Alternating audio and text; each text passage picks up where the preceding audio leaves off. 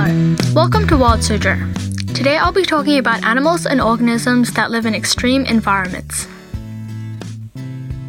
All animals and organisms live in different environments, some on land and some in water. Wherever the animal is, it has most likely adapted to survive in this area. But what are some animals that have adapted to very extreme environments? The first animal is called the snailfish. It is found in the Mariana Trench. It was discovered 8 kilometers deep. The pressure there is about a thousand times more than at the surface. This is the deepest a fish has been found. If a human was there, they would be crushed because of the immense pressure.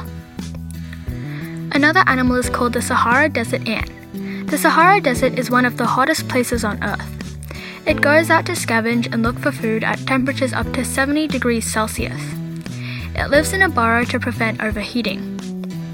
The last animal is called the Himalayan jumping spider.